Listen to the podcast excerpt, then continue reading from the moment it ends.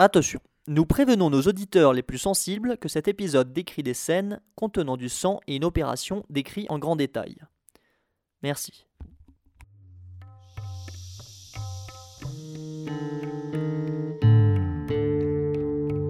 Vous êtes sur le podcast Step FM, podcast d'aventure pendant l'aventure. On est deux potes, Emeric, moi-même, et Alexis, accompagnés de chien Géol.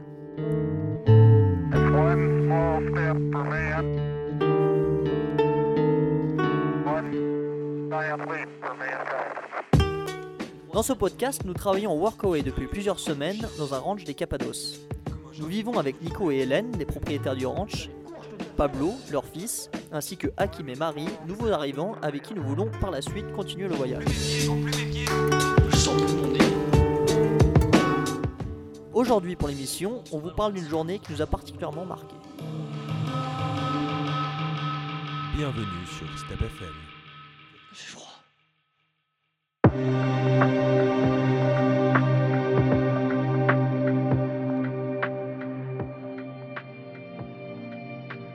La mot clair, incision, flaque de sang. Sur le sable du paddock, je regarde l'organe encore fumant se faire mastiquer par le chien de la ferme. Main ensanglantée, tenant fermement l'aiguisé, scalpel. Je comprends que cette journée particulière restera gravée dans mon crâne. Proprement découpée, redonne la liberté. Plus loin, on discute et rigole autour d'une table dans une ambiance décontractée. Mais sur la table, des seringues, des gants, des scalpels, qui, comme les mains du chirurgien, sont tachés de sang. Gants blancs, rouille d'une odeur aseptique, pétadine. Oui, on a donc décidé de faire un podcast un peu dramatique. Montez les basses et accrochez-vous bien, ça va être graphique.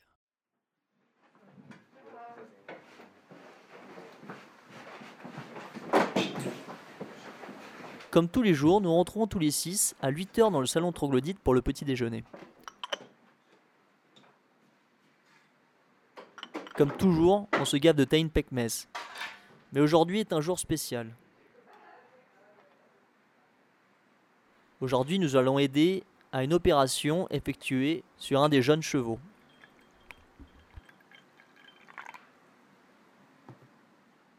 À 9h, nous sommes rejoints par le vétérinaire, accompagné par cinq autres personnes, dont Ibrahim et Gokhan.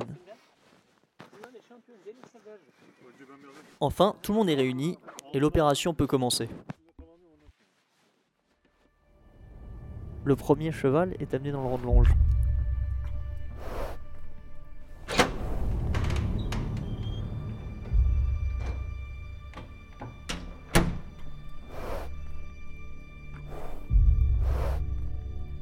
Le vétérinaire lui administre un anesthésiant. Puis nous tentons d'entraver ses quatre pattes pour le mettre à terre.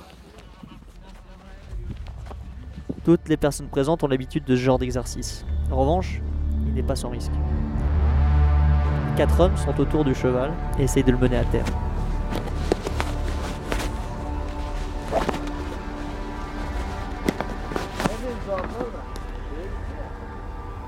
Un tumulte, le jeune cheval projette son postérieur. En produisant le bruit d'un coup de fouet sourd. Non, non. Putain, mais c'était une balle. Heureusement, personne ne se trouve à la croupe à ce moment-là. Après, le cheval est mis à terre et les hommes essayent de le clouer au sol. Une fois cela fait, trois de ses pieds sont attachés ensemble par une corde, dont on nous donne la charge de tenir. Le truc qui pète, hein, Euh, Alexis, il y a moyen que tu décales la corde euh, Regarde, Elle est déjà dans nos pieds. Son autre postérieur est maintenu, relevé par une autre corde, et sa tête posée sur un coussin est bloquée au sol par le genou d'un turc de 120 kg. L'autre, l'autre, c'est un warrior quand même. hein. Le gars devant là. Ouais, ouais, ouais. C'était putain, Un tu peu peur. À cause de quoi C'est pris des balles de... euh, par les Kurdes. Quelques minutes s'écoulent. Le veto sort son scalpel aseptisé.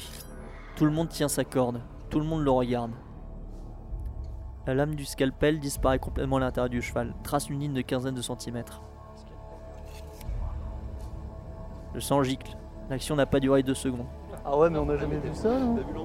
T'es sur la couille là directement Il est mal là quand même. Je suis désolé, mais-. Ah dingue Le cheval se réveille à nouveau. Tout le monde tient ferme.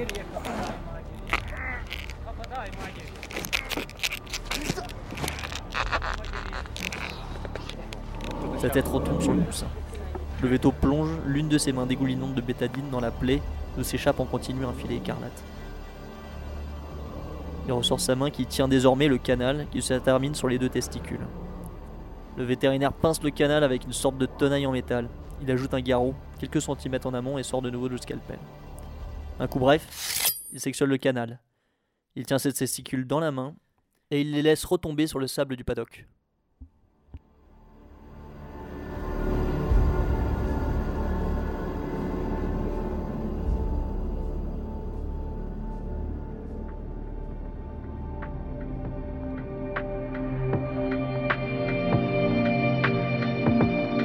L'opération est terminée, elle s'est très bien passée. Le cheval est conduit à un arbre où il est attaché court pour ne pas qu'il puisse bouger ou se rouler.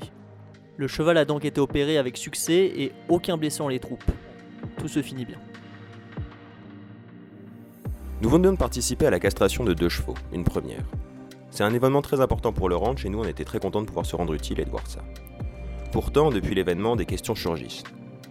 Elles concernent surtout la relation qu'a établie l'être humain avec l'animal. La vache et le bœuf nous nourrissent, les chiens nous accompagnent et nous chérissent, le cheval nous a transportés à travers les siècles et les continents. Sans conteste, notre relation avec les animaux nous facilite la vie. Mais je ne peux m'empêcher de me demander si cette relation est essentielle après cette journée tachée de sang, ce jour écarlate. Donc suite à cette dernière sanglante journée, on s'est posé pas mal de questions, notamment concernant la situation des chevaux et la relation humain-équidé. Donc on s'est demandé quelles sont leurs conditions de vie actuelles et qu'est-ce que ce serait s'ils vivaient en liberté. Donc pour poser les bases, on a fait quelques recherches.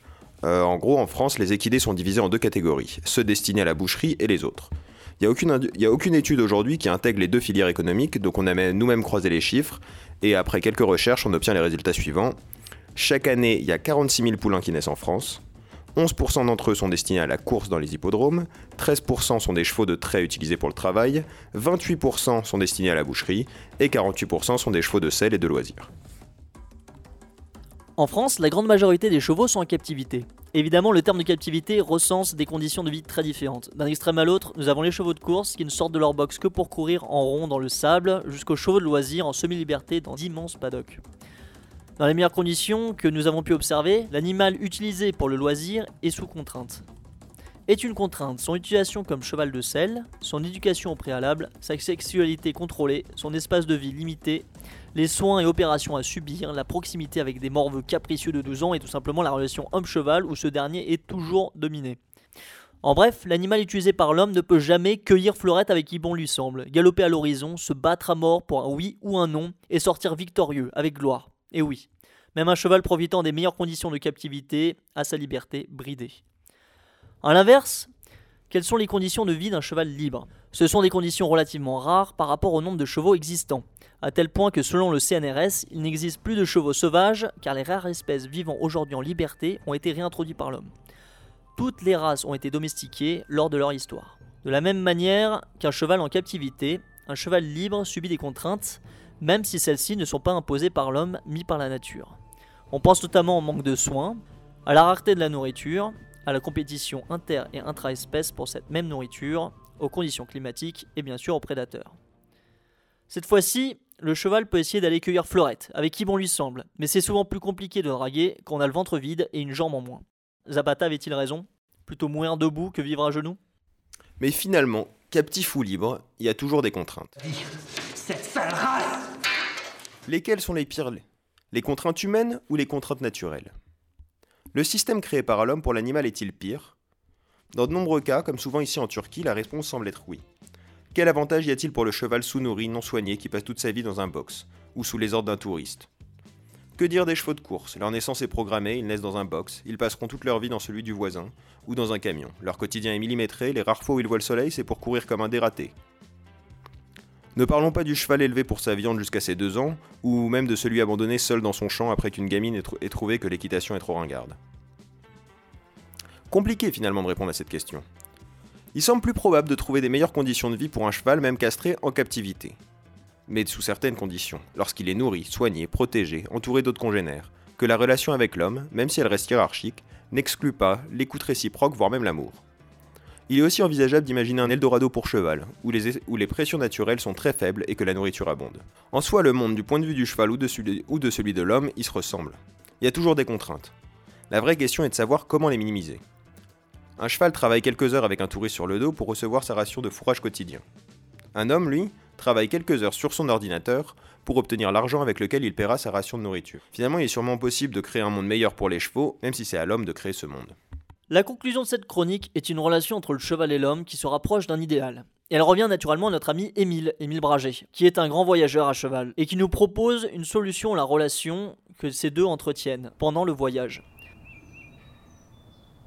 Je ne vois pas d'autre solution que celle qui consiste à conduire son petit troupeau dans un état de semi-liberté, où chacun s'exprime et donne le meilleur, et parfois le pire de lui-même, sans se sentir contraint autrement que par la situation elle-même dans laquelle il s'est engagé, sous l'impulsion même de ses instincts.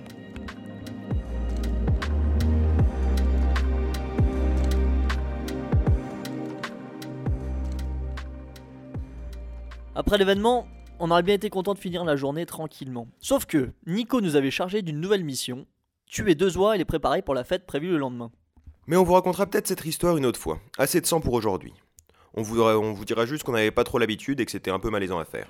Mousse, filet, Mousse. filet, laissez-les. Déjà, c'est hyper compliqué là. Mais bon, on a fait ce qu'il fallait faire en s'appliquant bien. On a essayé d'achever nos volatiles avec le moins de souffrance possible. Ensuite, Hakim et Rico les ont plumées et vidées. Puis elles ont été préparées par Hélène avec des citrons et des petits oignons. Et le soir même, à la ferme, les oies ont été mangées par toute notre troupe de copains, pendant un merveilleux banquet alternant entre les histoires de cow-boys de Ibo et les chants turcs de Gokhan.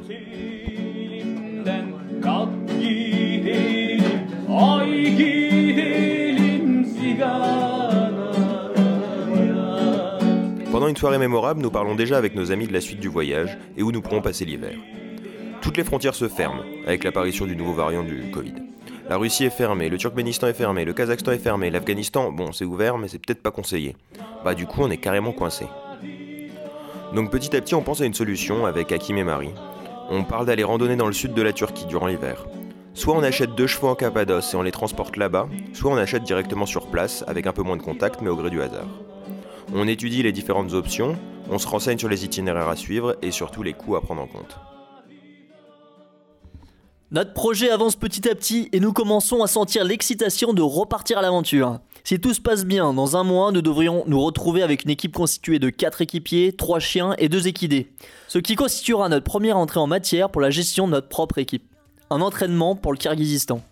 Il nous reste maintenant à se procurer l'ICAMET, un document à demander à l'administration turque pour prolonger notre visa. Bon, ça devrait pas être trop compliqué Non? On a cherry tree. I can't quite get that cause my heart forsaken me. Yeah, yeah, yeah. Black holes and a cherry tree. I can't quite get that cause my heart forsaken me.